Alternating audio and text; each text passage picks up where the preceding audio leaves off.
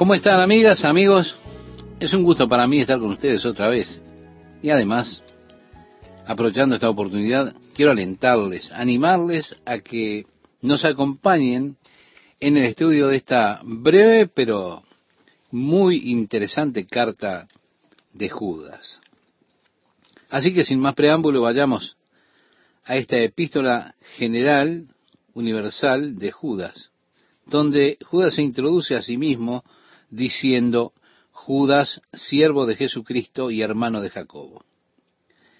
Para comenzar, quiero recordarle que la palabra que se utiliza para definir a alguien como siervo en el griego es doulos o dulos, que hace referencia a un esclavo, en este caso un esclavo de Jesucristo.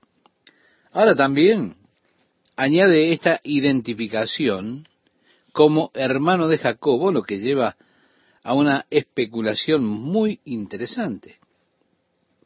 Tiene muchas probabilidades de ser la interpretación correcta.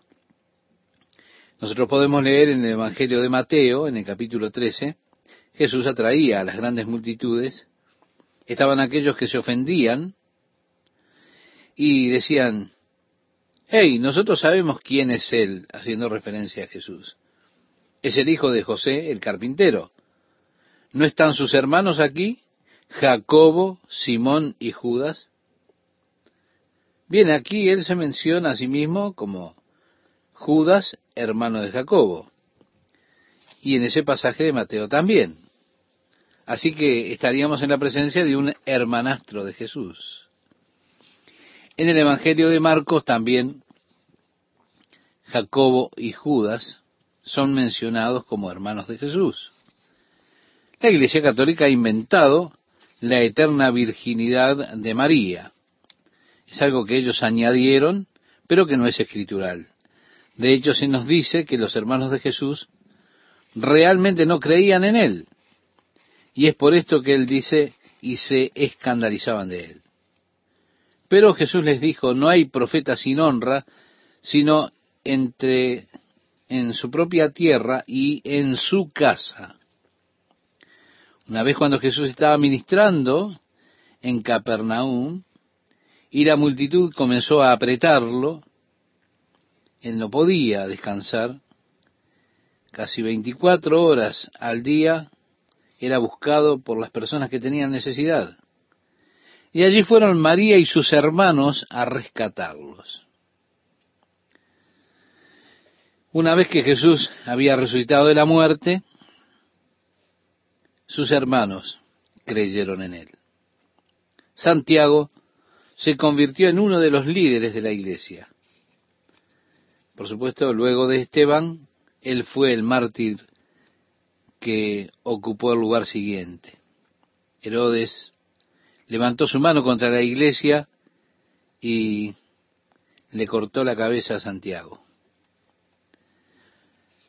Porque él vio eh, también Herodes que esto le agradaba a los judíos, y junto con eso que vio que le agradaba, él colocó a Pedro en prisión, pretendiendo llevarlo al día siguiente para ejecutarlo, pero esa noche Pedro estaba dormido y el ángel del Señor apareció, lo despertó y lo sacó de aquella prisión. Bueno, ya hemos considerado esta historia en el libro de los Hechos.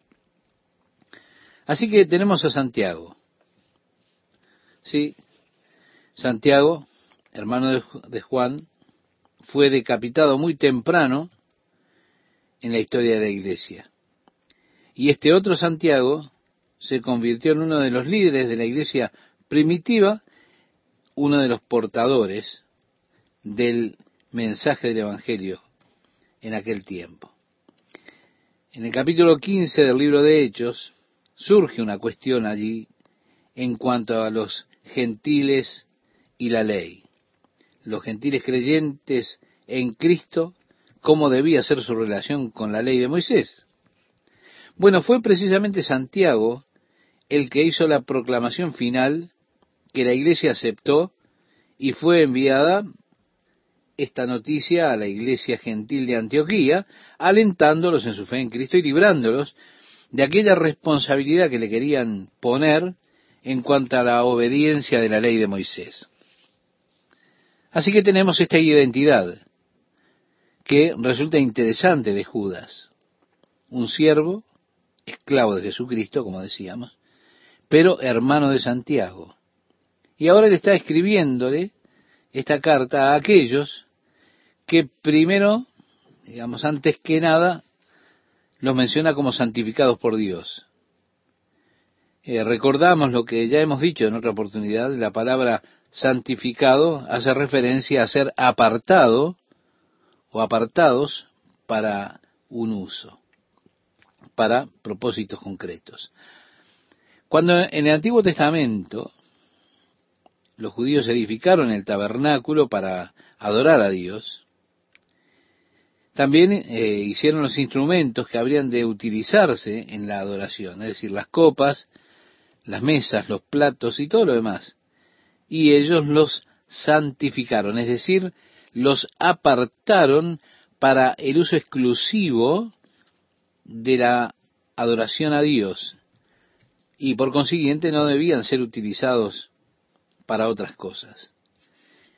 En otras palabras, si usted tenía sed, usted no podía ir a tomar una de esas copas para beber agua en ellas. No, no.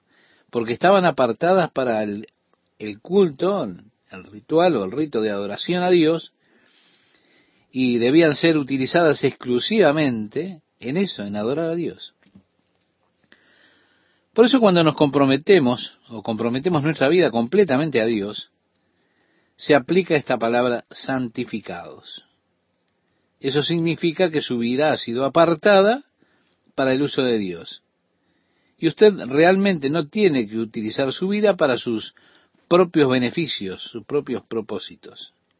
De allí que esta carta dice a los llamados, santificados en Dios Padre y guardados en Jesucristo. Misericordia y paz y amor os sean multiplicados.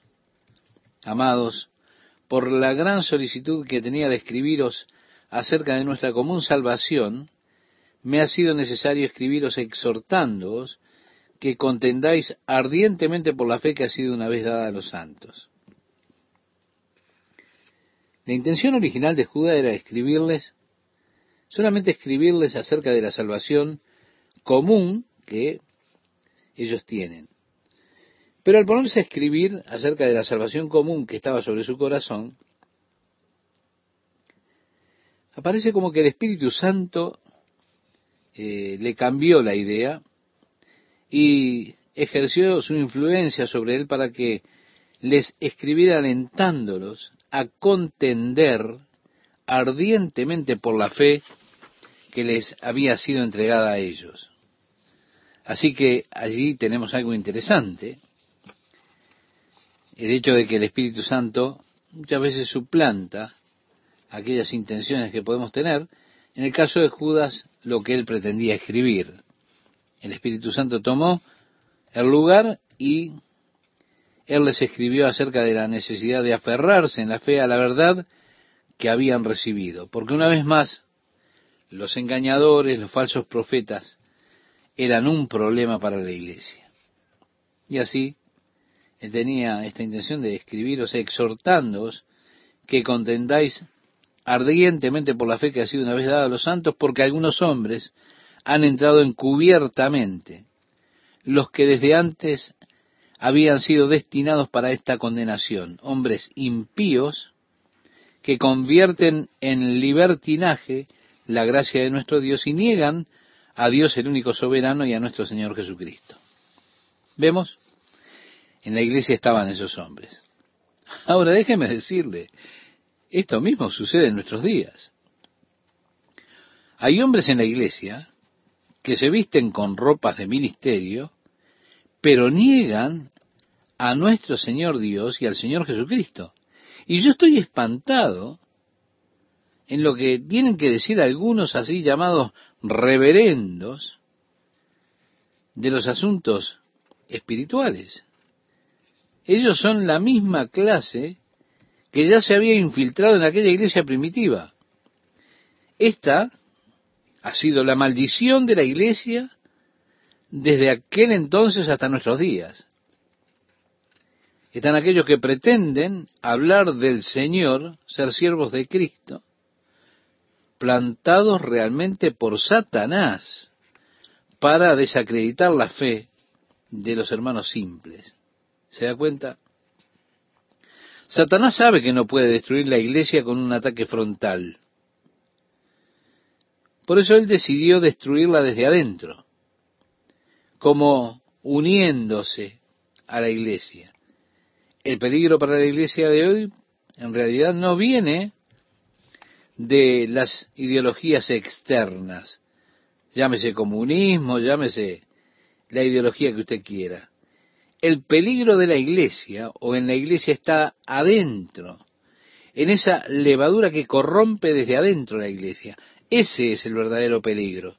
Y ese es el peligro que yo temo, la corrupción desde adentro. No le temo a los ataques externos del enemigo, no. Eso hace solamente que la iglesia sea más fuerte. La iglesia es debilitada por esos ataques desde adentro. Usted piensa que yo soy malo, bueno, espere a ver lo que él tiene para decir acerca de ellos. ¿Usted cree que yo estoy diciendo cosas duras? Bueno, no se, no se apresure, espere, vamos a ver qué dice Judas. Él dice que ellos habían sido destinados para esta condenación. Hombres impíos que convierten en libertinaje la gracia de nuestro Dios. Bueno, escuche, la gracia de Dios, como usted sabe, bueno, es lo que cubrirá, no importa, es la gracia de Dios, su favor inmerecido, que es nuestro, y entonces por eso podemos hacer lo que nos plazca, podemos vivir como queramos. No importa, Dios nos perdonará, la gracia de Dios cubre todo. Y así estos personajes utilizan esto para cubrir sus propias vidas lujuriosas, para tapar sus estilos de vida y sus deseos. Y entonces enseñan en las iglesias que la gracia de Dios, bueno, cubrirá todo. Pedro advirtió acerca de aquellos que también tuercen las palabras que el apóstol Pablo enseñaba. Si personas inestables, sin entendimiento, que tuercen las escrituras para su propia destrucción, transformando la gracia de nuestro Dios en lascivia. El apóstol Pablo habló acerca de ellos también en su carta a los romanos. Él decía, donde abundó el pecado, mucho más abundó la gracia. La gracia, evidentemente, de Dios que es derramada. Y Pablo preguntaba, ¿qué diremos entonces? ¿Pecaremos libremente para que la gracia abunde? En ninguna manera, es decir, Dios no lo permita. Él habló acerca de aquellos que estaban en la iglesia diciendo, hey, mi estilo de vida impío, lo único que está haciendo es probar la gracia y el amor de Dios. Yo solo soy un buen ejemplo para las personas de cómo Dios puede amar a una persona tan ruin. Mire qué retorcido que es esto. Así, entonces decían, es para darle gloria a Dios. Mi vida viciosa lo que hace es darle gloria a Dios. Porque las personas dicen, ¿cómo me va a condenar Dios a mí? Realmente, si lo que pasa en mi vida le está dando gloria a Dios. Pablo dice cuya condenación es justa. Sí, ellos niegan al único Señor y Dios, nuestro Señor, nuestro Señor Jesucristo. Judas continúa diciendo, más quiero recordaros, ya que una vez lo habéis sabido, es interesante cómo necesitamos, así como lo decía Pedro, que nos recuerden seguido las cosas que ya sabemos. Reitero, Pedro decía, yo sé que ustedes saben estas cosas, pero tengo la necesidad de escribirles y hacerles recordar constantemente en el caso de Pedro, él decía que sabía que tenía que dejar pronto este tabernáculo, este cuerpo. Y me voy a mudar de mi cuerpo pronto. Y ahora le escribo estas cosas a ustedes para que cuando yo no esté, las puedan recordar. Ciertas cosas de las que necesitamos recordar constantemente. Y así Judas habla mucho de lo mismo. Decía, más quiero recordaros, ya que una vez lo habéis sabido, que el Señor, habiendo salvado al pueblo, sacándolo de Egipto, después destruyó a los que no creyeron. Así que Dios sacó a los hijos de Israel de la esclavitud de Egipto. Esa era la idea de Dios, el deseo de Dios. El deseo era llevarlos a la tierra que Él le había prometido a Abraham, a una tierra rica, que ellos pudieran tomarla como suya propia, la pudieran poseer, que ya no fueran más esclavos en un país extraño, sino que tuvieran su propia tierra, edificaran sus casas, sembraran sus viñas, comieran del fruto de sus manos. Sí, la intención de Dios era llevarlos a la tierra que, que tenía agua, que fluía leche y miel, pero terminaron en el desierto, al borde de la nueva tierra, Cades Barnea. Recordamos cuando los espías regresaron dieron un reporte de aquella tierra desalentador. Decían, hay gigantes en la tierra, grandes ciudades con enormes muros, no podemos tomarlas. Y así las personas perdieron la fe. Ellos no creyeron que Dios cumpliría su palabra y les entregaría la tierra a ellos. Y le dijeron a Moisés, ¿por qué nos trajiste a morir al desierto? Si vamos allá ellos nos matarán nuestros niños y moriremos. Así que Dios dijo, muy bien, Moisés, no les permitiré entrar en aquella tierra ahora, sino que deambularán aquí en el desierto durante cuarenta años hasta que mueran. Y sus hijos, por los que están preocupados de que sean asesinados, ellos irán y tomarán la tierra. Ve, la incredulidad los alejó de todo lo que Dios tenía preparado para ellos. Dios en su amor los quería bendecir, los quería llevar a la tierra prometida. Y así Dios en su amor, mi amigo, mi amiga, quiere llevarlo usted a una vida gloriosa de comunión y relación con Él. Jesús decía, yo he venido para que tengan vida y para que la tengan en abundancia. El Señor quiere llevarlo a usted a esa vida abundante. Pero la incredulidad le puede arrebatar a usted las cosas que Dios desea darle. Es asombroso cómo la incredulidad le puede quitar a uno la obra de Dios y las bendiciones de Dios. En el Antiguo Testamento tenemos la historia del rey Joram. Él era rey de Samaria. La ciudad de Samaria estaba siendo sitiada por Benadad en las fuerzas sirias. Ellos habían cortado el suministro de comida, habían rodeado la ciudad y estaban matando de hambre al pueblo. Casi lo logran. El esqueleto de un asno se vendía por 65 piezas de plata. Las personas comenzaron a comerse a sus propios hijos. Así era la desesperación en la que estaban. Cuando el rey decidió que Elías estaba en falta por todo este problema, él dijo, quiero la cabeza de él. Y así envió a un hombre a que le cortara la cabeza. Elías estaba en en casa con sus amigos. Él tenía un gran don de discernimiento, sabía lo que iba a suceder.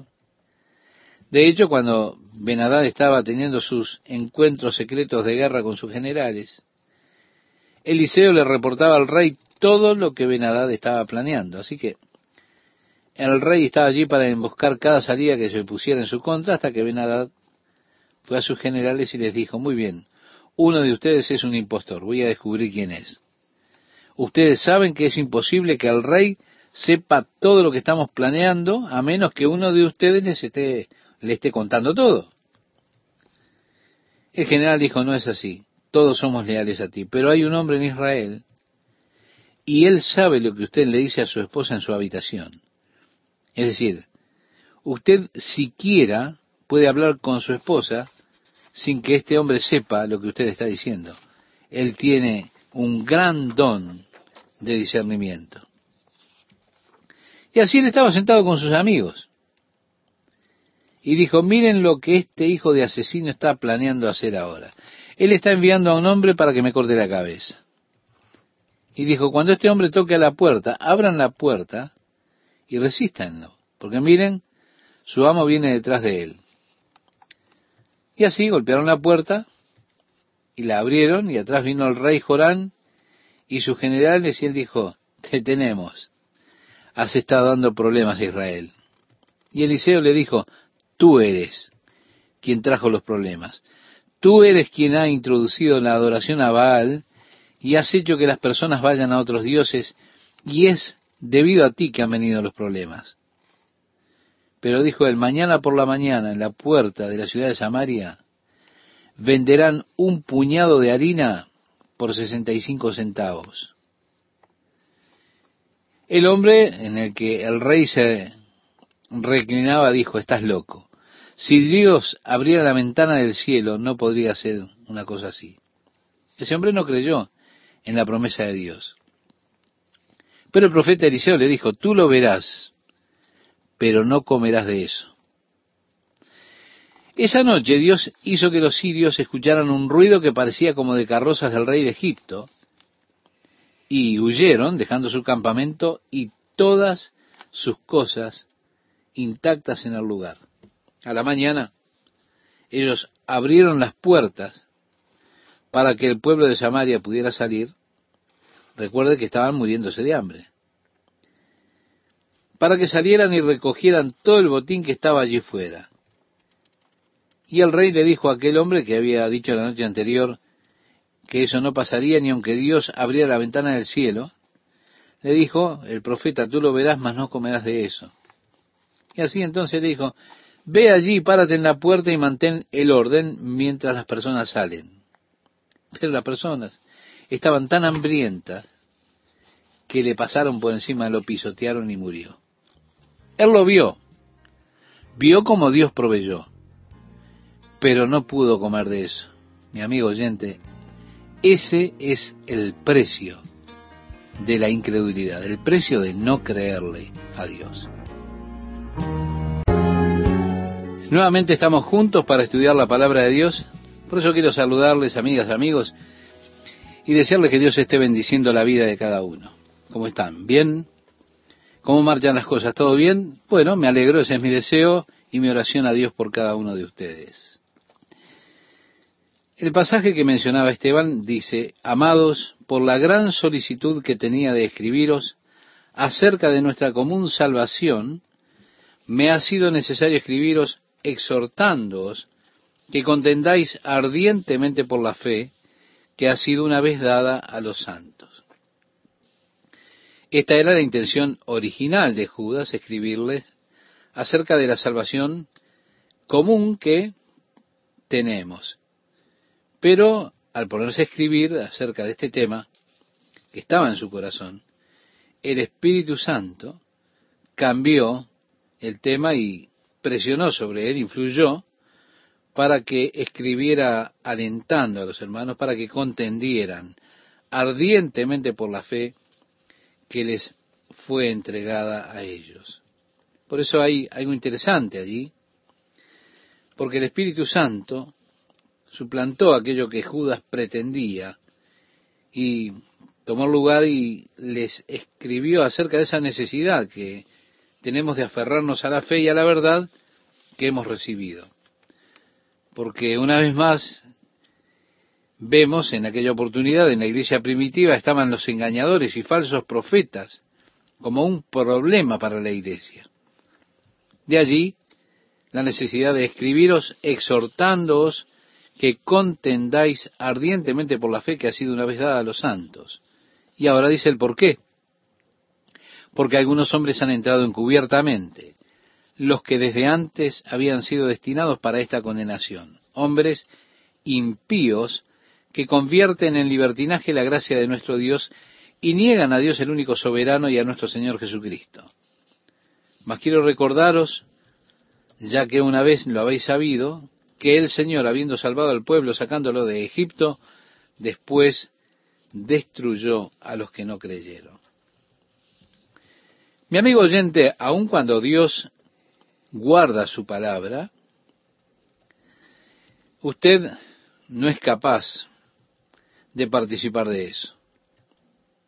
Sí, la incredulidad puede frenar su intento respecto de lo que Dios ha dado. Dios desea darle muchas cosas, muchas bendiciones, pero es lo que Dios ha prometido en su palabra, y usted puede que no sea capaz de participar de eso, y puede que la incredulidad lo detenga, lo frene en cuanto a lo que Dios le dio. Como los hijos de Israel, por causa de la incredulidad, como leemos en los Salmos, ellos limitaron al Santo de Israel por la incredulidad. Mire, nuestra incredulidad viene o deriva de mirarnos a nosotros mismos en lugar de mirar a Dios. Tenemos la tendencia a mirar las circunstancias, las situaciones y decir, no entiendo cómo puede ser esto. No, no, esto no se puede hacer. Yo intenté todo, yo hice todo lo que había para hacer y no hay forma de lograrlo. Y entonces doy mi testimonio de incredulidad. Ahora, eso es porque yo no miro a Dios en lugar de mirarme a mí. La incredulidad siempre deriva de mirarme a mí mismo y mirar la situación a la luz de uno mismo. La fe proviene de mirar a Dios. Sí, Abraham no consideró su propia edad. Él tenía cerca de 100 años. Ni siquiera la esterilidad del vientre de Sara. Sara tenía cerca unos 90 años.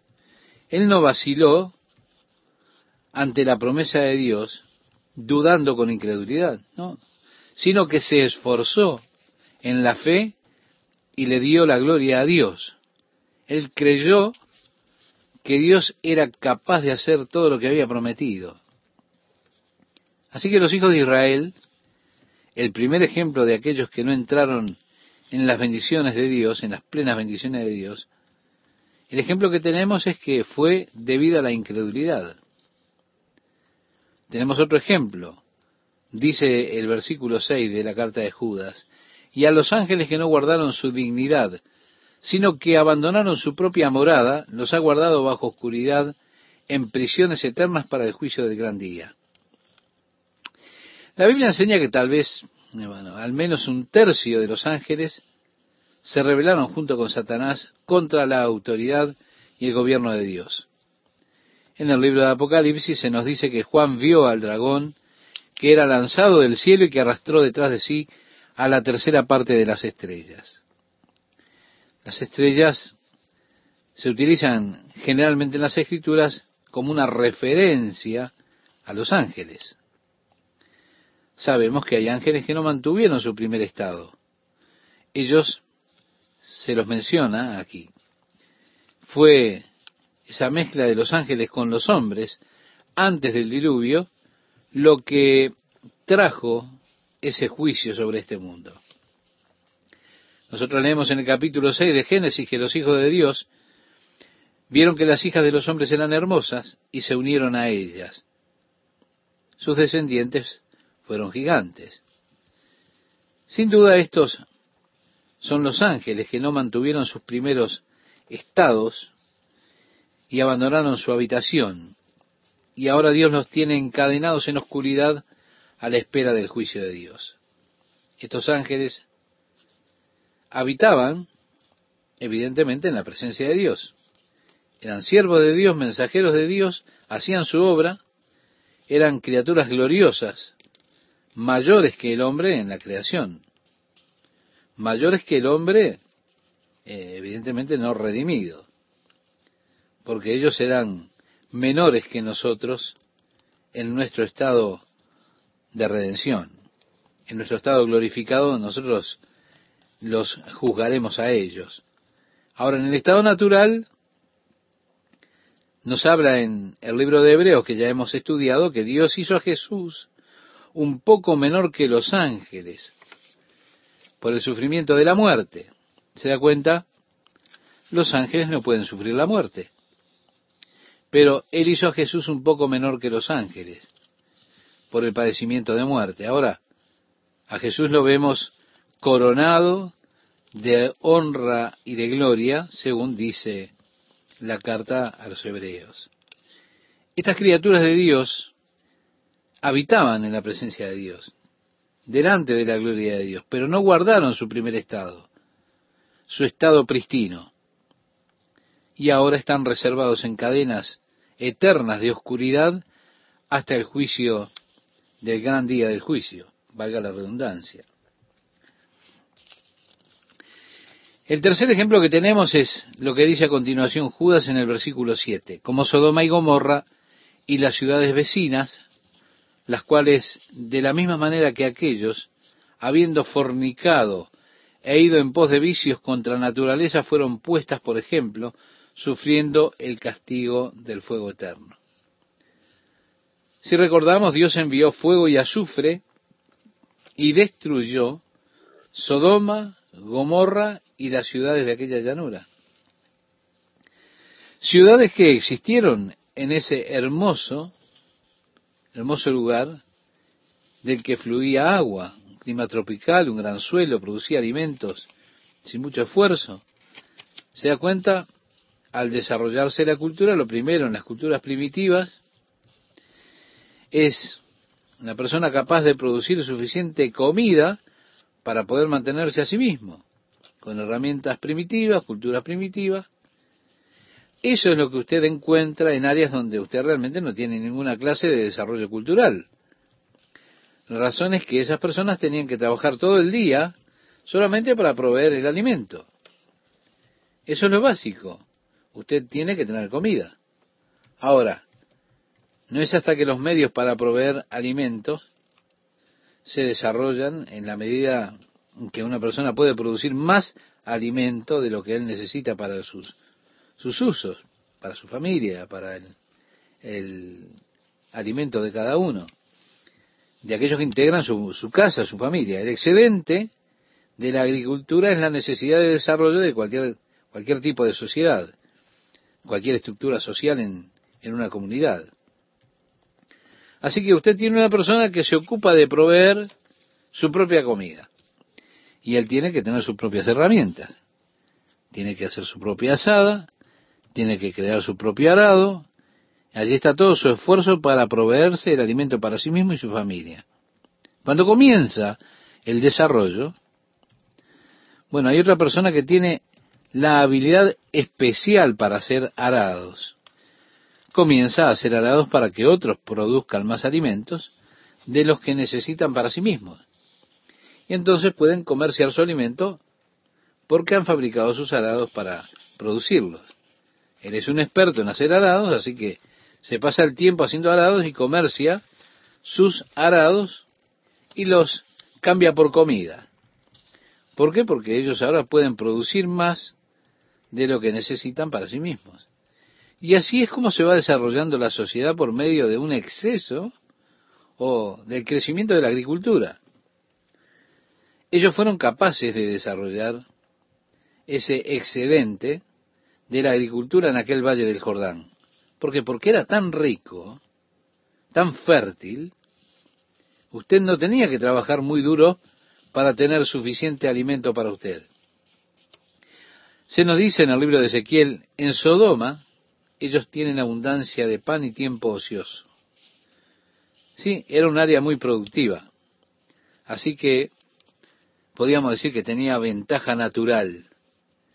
Lo que quiero decir es que si usted vive en un área como esa, donde no tiene que trabajar muy duro para proveerse el alimento para sus necesidades, usted también puede desarrollar una estructura social que dé beneficios.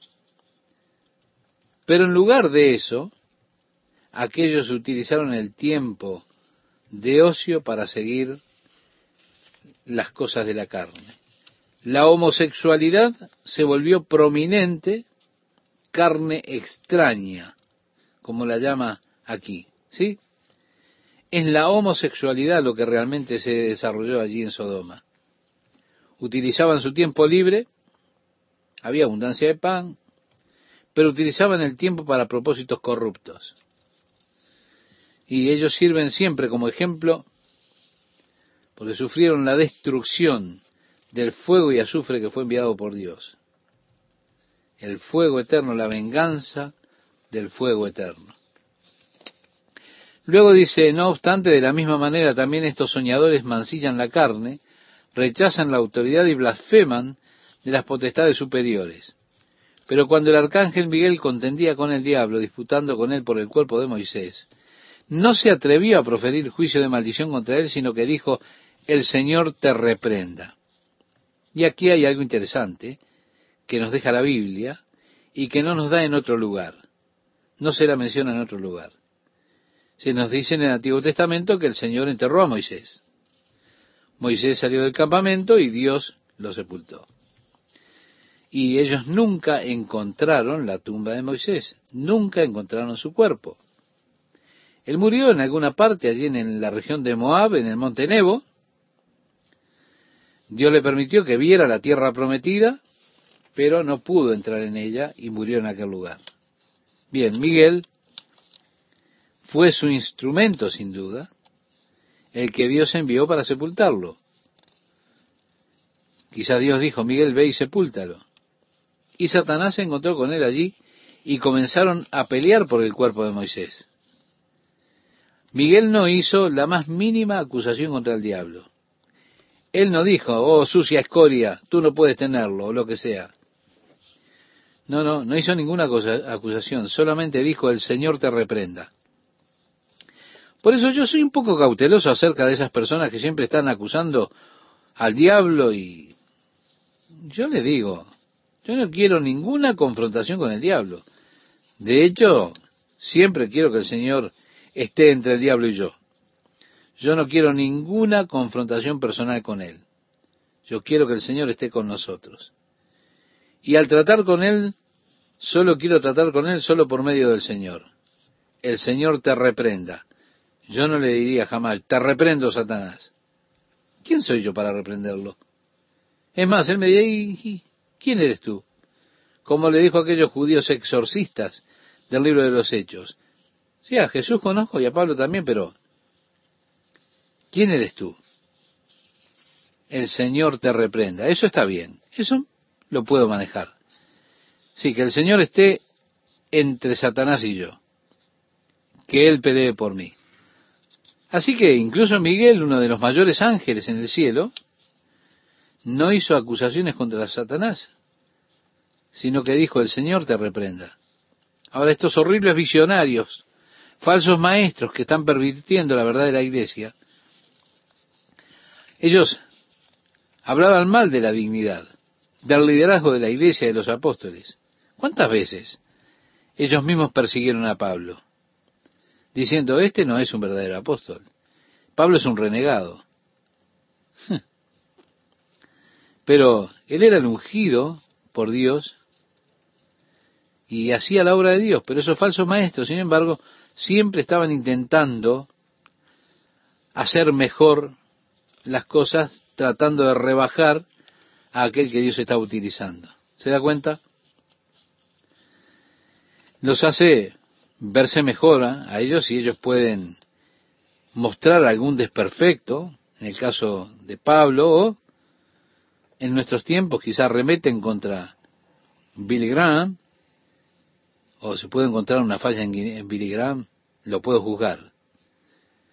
Si él solamente hiciera esto, aquello, lo otro, entonces... Y si no andan diciendo, no, no, lo que pasa es que le falta hacer esto, le falta hacer aquello para ser exitoso.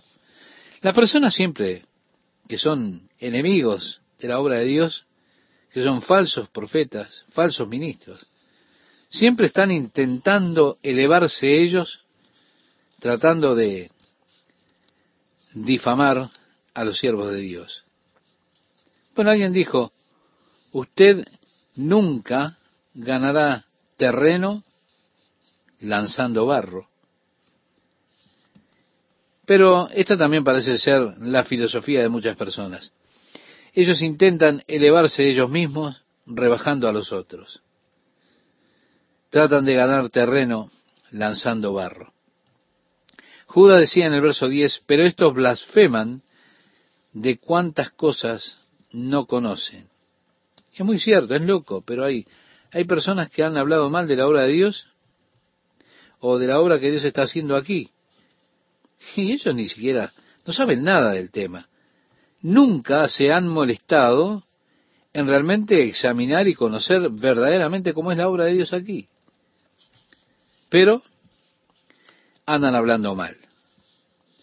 Y dice Judas, y en las que por naturaleza conocen se corrompen como animales irracionales. Ay de ellos, porque han seguido el camino de Caín y se lanzaron por lucro en el error de Balaam y perecieron en la contradicción de Coré. Déjame decirle de Coré.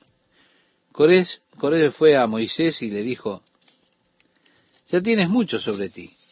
Coloca a Aarón tu hermano en la posición de ir delante del Señor. Nosotros somos levitas, tenemos tanto derecho como Aarón.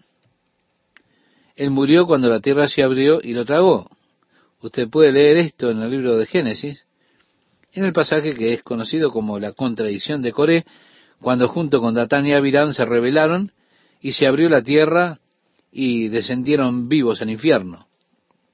Ahora, aquí viene lo que él tiene que decir acerca de esos falsos maestros y apóstoles, maestros apóstatas.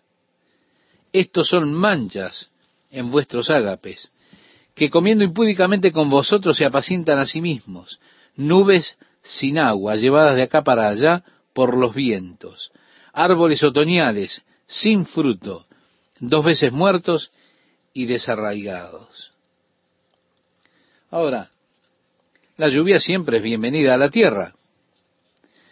Es un, un placer cuando cae agua en un área desierta. Usted ve las nubes se forman y usted tiene la promesa, será grandiosa la lluvia que tendremos. ¿Se da cuenta? Ellos siempre están buscando ser así. Entonces hay un desierto y dice, vamos a tener una lluvia grandiosa. En otras palabras, dicen esto porque se presentan diciendo, vamos a hacer esto, vamos a hacer aquello. Pero no hay sustancia, no hay lluvia, son nubes sin agua. Son llevados por cada viento, son frutos que se marchitan. Realmente nunca llegan a madurar, nunca se desarrollan.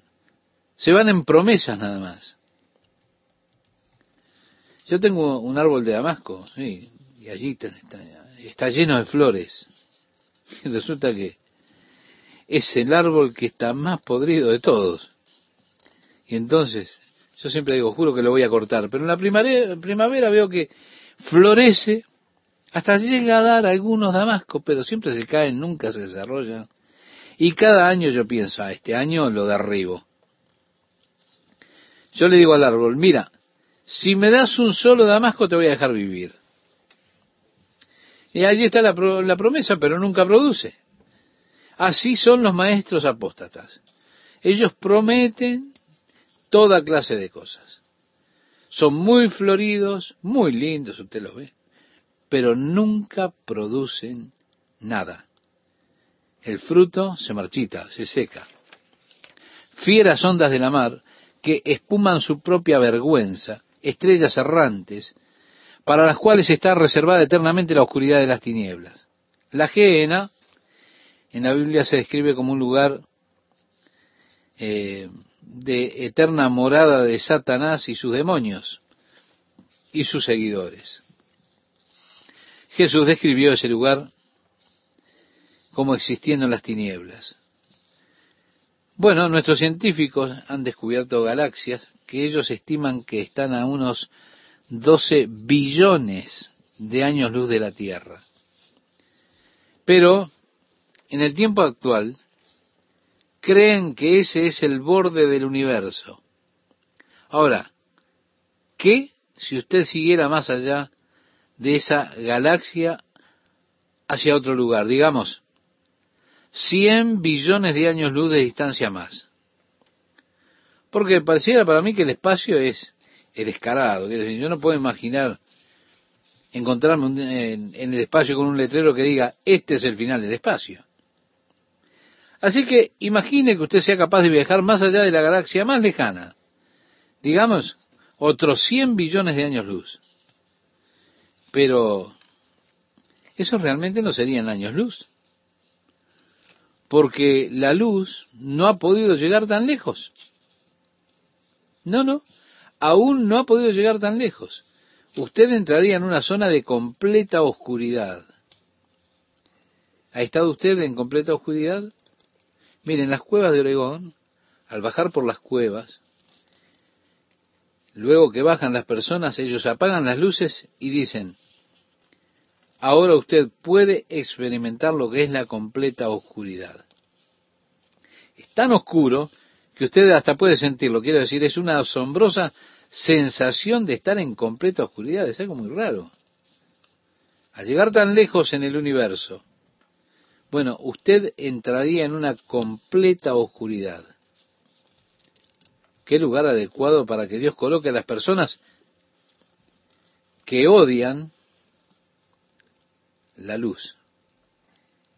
Jesús dijo, ellos no vienen a la luz porque odian la luz. Allí están las tinieblas de afuera. Esas tinieblas están reservadas para aquellos que odian la luz. Tendrán, sí, la oscuridad eterna. ¿Qué tal amigos, amigas? ¿Cómo están? Aquí viene lo que él tiene que decir acerca de los falsos maestros y apóstoles, maestros apóstatas. Y es interesante que nosotros podamos entender. Dice, estos son manchas en vuestros ágapes, que comiendo impúdicamente con vosotros, se apacientan a sí mismos. Nubes sin agua, llevados de acá para allá por los vientos, árboles otoñales sin fruto, dos veces muertos, y desarraigados, fieras ondas del mar que espuman su propia vergüenza, estrellas errantes para las cuales está reservada eternamente la oscuridad de las tinieblas. De estos también profetizó Enoc, séptimo desde Adán, diciendo, He aquí vino el Señor con sus santas decenas de millares. Bien, resulta interesante esta referencia a Enoch profetizando, miren, el Señor viene con diez mil de sus santos. Se encuentra esto en el libro de Enoch, que es reconocido como un libro apócrifo. Un libro apócrifo es aquel cuya autoría es cuestionada y no ha sido aceptado como parte del canon bíblico. Así que hay dudas de su autenticidad o de su inspiración. El libro de Enoch, el libro apócrifo de Enoch, es uno de ellos. Pero Judas, sin duda, estaba al tanto de esta declaración de Enoch de alguna manera. El libro de Enoch, ese libro apócrifo, tiene esa declaración. El libro de Enoch que nosotros tenemos no se mostró sino hasta el siglo segundo aproximadamente. Así que quien fuera que escribió el libro de Enoch, pudo haber sabido que Judas hizo referencia a él. Y por eso lo incluyó en el libro de Enoch. De esa manera podría parecer entonces un libro auténtico. Pero lo cierto es que ese libro de Enoch, el libro apócrifo, no apareció sino hasta el siglo segundo. No fue por supuesto, uno de los libros copiados por los estudiosos hebreos que quisieron colocar las escrituras en el lenguaje griego, conocido o conocida esa versión como la Septuaginta, la versión de los setenta, para que los judíos de la época de Jesús pudieran comprender las escrituras leyéndolas ellos mismos. Así que él hace referencia a esta profecía de Enoch. Enoch era un profeta. Él era un hombre que sabemos que caminó con Dios. Y Dios se lo llevó. Ahora, antes de que Dios lo llevara, él tuvo testimonio de haber agradado a Dios, como relata en el libro de Hebreos capítulo 11, versículo 6, dice, pero sin fe es imposible agradar a Dios, porque es necesario que el que se acerca a Dios crea que le hay y que es galardonador de los que le buscan. Y así, él fue un hombre que fue raptado en su tiempo, él experimentó el rapto varios miles de años antes de Cristo. En realidad él fue raptado antes del diluvio, porque él fue el séptimo desde Adán, fue la séptima generación desde Adán. Enoch testificó que el Señor iba a venir con sus santos millares. Ahora, cuando Jesús venga, nosotros vamos a venir con Él.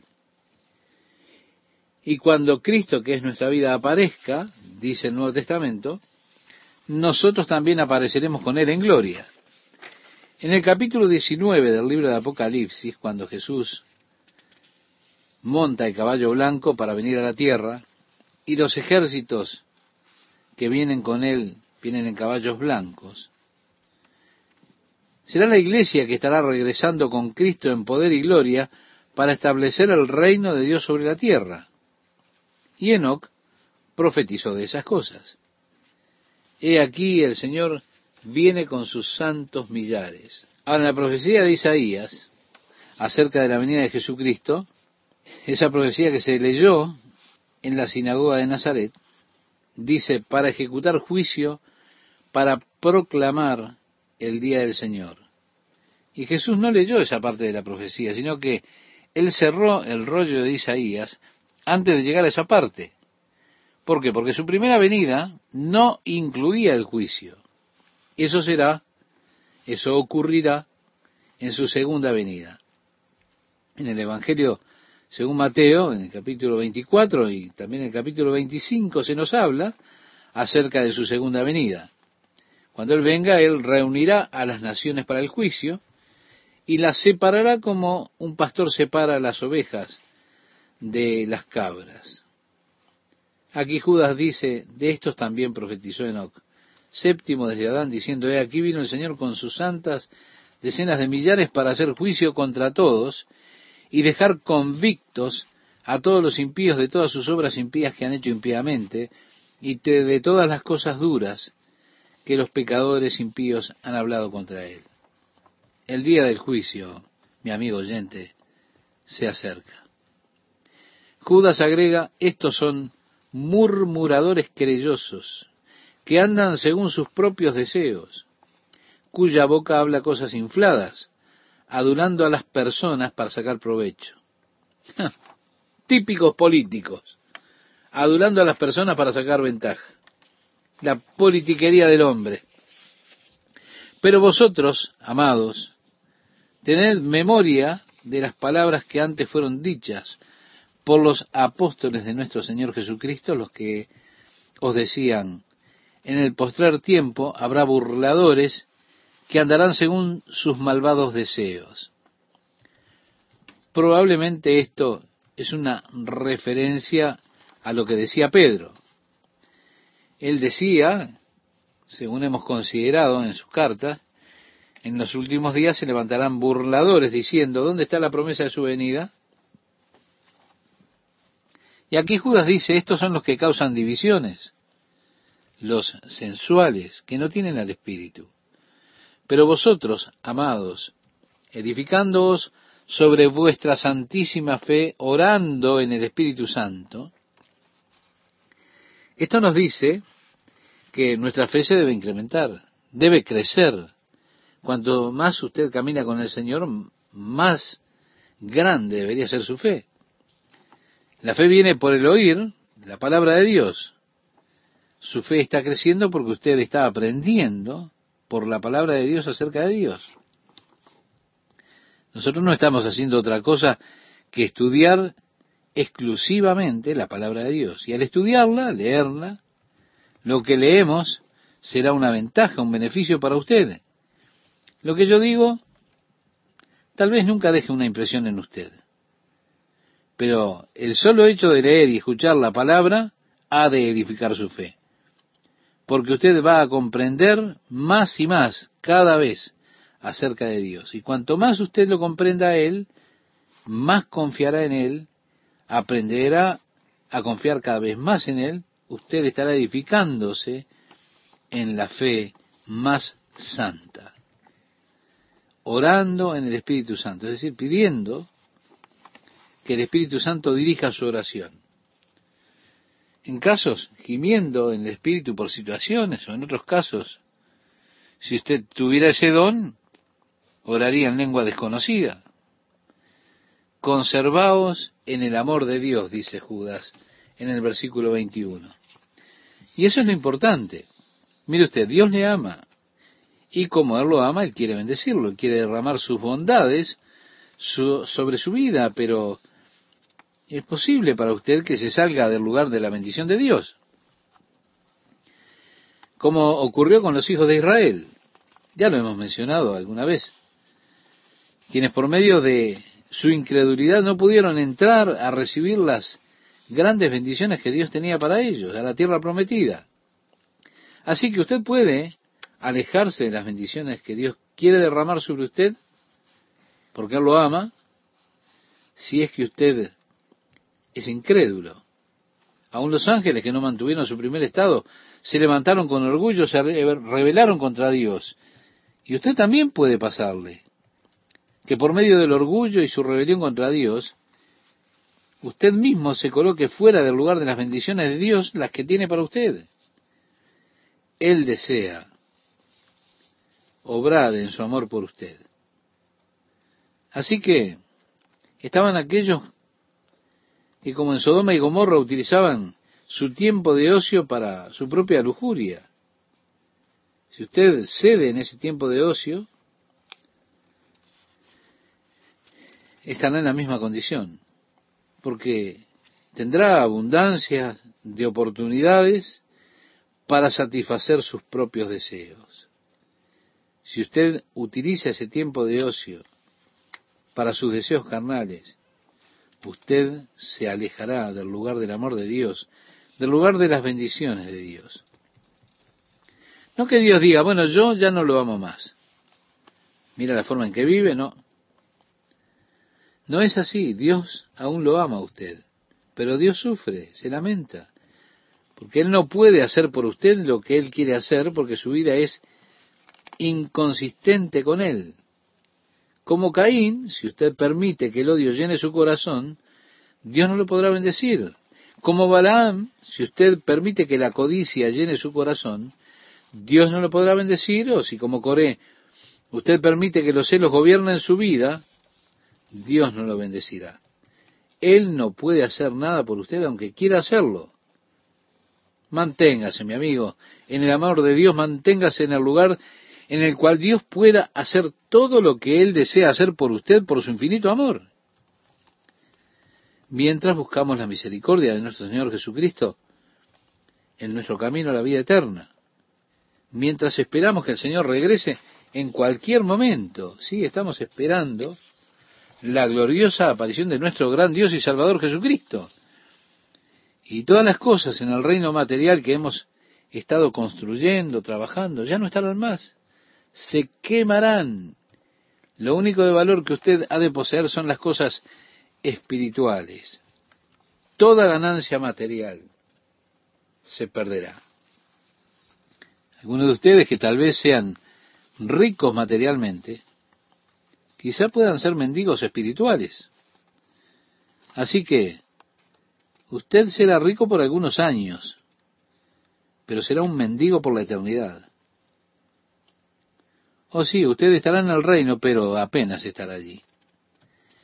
La Biblia dice que debemos orar para que sea abundantemente administrada nuestra entrada en el reino de los cielos. Usted dirá, bueno, yo pensaba que la salvación no era por obras. Por supuesto que no es por obras. Usted no puede trabajar para recibir un regalo y la salvación es un regalo. Pero nosotros seremos juzgados de acuerdo a lo que hicimos a través del cuerpo, sea bueno o sea malo. Y nuestro lugar en la eternidad será determinado por lo que hicimos, sea bueno o malo. No tiene que ver con la salvación, la salvación es un regalo de Dios. Pero en el reino de Dios habrán distintos lugares, distintos rangos, que se determinarán por la fidelidad y por nuestra mayordomía ahora.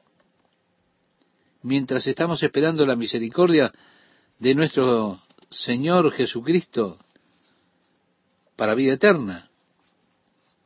Hace unos años atrás una persona vino a la iglesia y me dijo, Chuck, quiero que tengas un auto nuevo. yo me reí y dije, yo nunca compré un auto nuevo. se devalúa demasiado. Y la pérdida la lleva el que la compra, o evidentemente el que compró el auto o el otro. Él dijo, yo soy distribuidor aquí. Así que quiero que vengas, Chuck, y elijas el auto que quieras. Y yo me haré cargo de la devaluación del precio. Así que dijo, puedes elegir todo lo que quieras que tenga el auto y lo haremos. Bueno, fui a la distribuidora y escogí el auto de mis sueños, con todas las opciones que la General Motors me ofrecía, el color que yo quería y todo lo demás. Luego enviaron la orden a Detroit y confeccionaron el auto, después me llamaron diciendo su auto está aquí. Bueno, me fui a levantarlo, fui en mi viejo auto usado y regresé de la distribuidora con ese auto nuevo. Primera vez en mi vida que tenía un auto nuevo. El aroma era todo mío. Me pertenecía a mí, ¿se da cuenta? Ese aroma especial de un auto nuevo.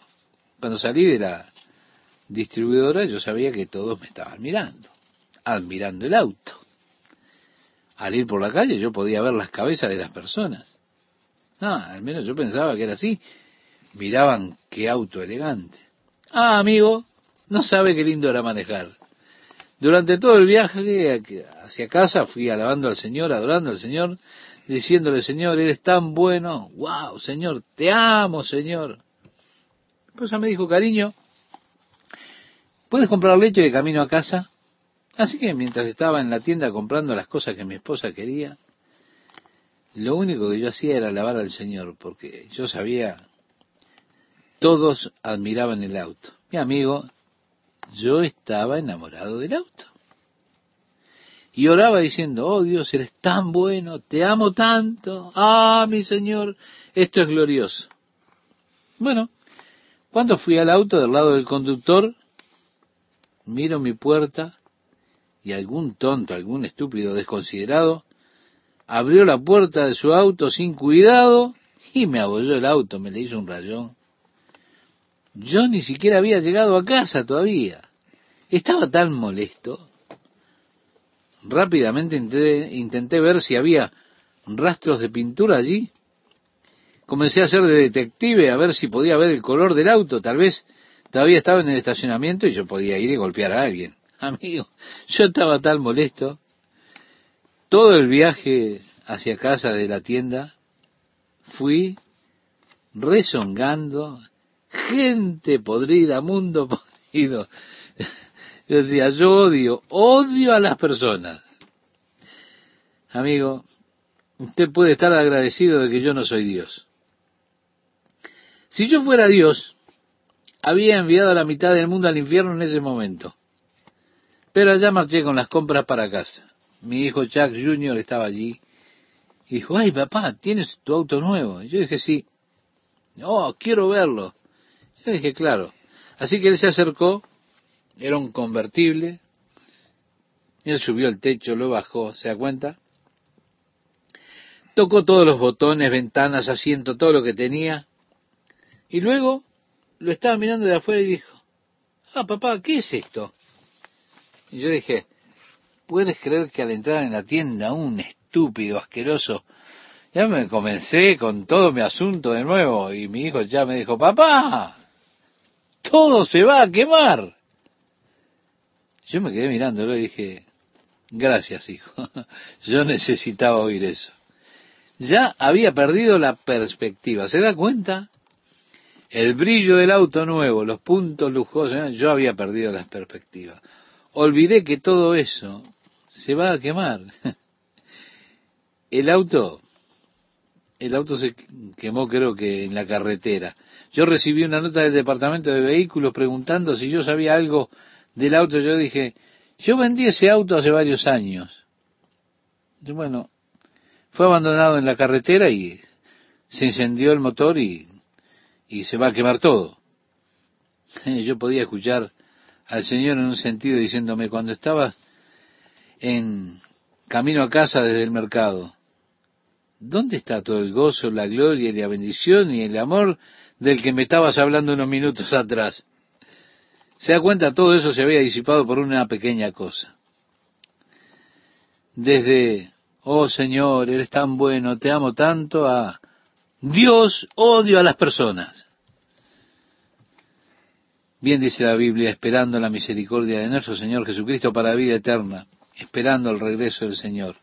Eso es lo único que a uno lo mantiene en perspectiva. Todo el mundo material se ha de quemar viendo luego que todas esas cosas, púlpitos, micrófonos, estéreo, TV, edificio, viendo que todas esas cosas han de desaparecer, ¿qué clase de persona querrá ser usted? Sin duda una persona espiritual. Dice el versículo 22, a algunos que dudan, convencedlos, a otros, salvad, arrebatándolos del fuego, y de otros, tened misericordia con temor, aborreciendo aún la ropa contaminada por su carne. Usted no puede testificarle a todos por igual. Quiero decir, está este patrón de testimonio. No, eso no es realmente bueno. Las personas son diferentes, tienen diferentes temperamentos, algunos son llevados por el amor, algunos con compasión, haciendo una diferencia, otros con temor, sacándolo del fuego. Quiero decir, ¿qué significa esto? Quiere decir que debemos ser guiados por el Espíritu Santo para tratar con las personas, odiando incluso las ropas que han sido contaminadas por la carne, sacándolos del fuego. Sí, sí. El final de la epístola ahora tiene una bendición, una hermosa bendición que es muy utilizada en la iglesia. Y dice el versículo 24, y aquel que es poderoso para guardaros sin caída y presentaros sin mancha delante de su gloria con gran alegría. Así es exactamente como el Señor me va a presentar a mí. Sin falta, delante de su presencia, de su gloria. Así es como Él lo va a presentar a usted, mi amigo, mi amiga. Porque decía Pablo en el capítulo 8, verso 1 de la carta a los romanos, no hay condenación para los que están en Cristo Jesús. Jesús llevó los pecados de todo el mundo. Cada pecado que usted ha cometido o que cometerá, Jesús murió por ellos. Están cubiertos por su sangre. Ahora nosotros nos tomamos de la gracia de Dios. Y muchas veces lamentablemente la usamos como máscara para la lascivia. No, no, no, el que hace mal realmente no conoce a Dios. Pero gracias a Dios por aquellos que creen, confían en Jesucristo y buscan caminar con Él. Tal vez tropecemos, tal vez alguna vez caigamos. Pero a pesar de todo eso, Él nos va a presentar sin falta ante el Padre con gran alegría. Y a aquel que es poderoso para guardaros sin caída y presentaros sin mancha delante de su gloria con gran alegría. Al único y sabio Dios nuestro Salvador, sea gloria y majestad, imperio y potencia, ahora y por todos los siglos. Amén. Déjeme decirle finalmente, mi amigo, mi amiga, cuando el Cordero de Dios Jesucristo tome el rollo de la diestra del que está sentado sobre el trono, allá en la gloria, los ángeles declararán, digno es el Cordero de recibir el dominio, la gloria y el poder. Al único sabio Dios nuestro Salvador, Solo a Él sea la gloria, la majestad, dominio, poder, ahora y para siempre. Amén.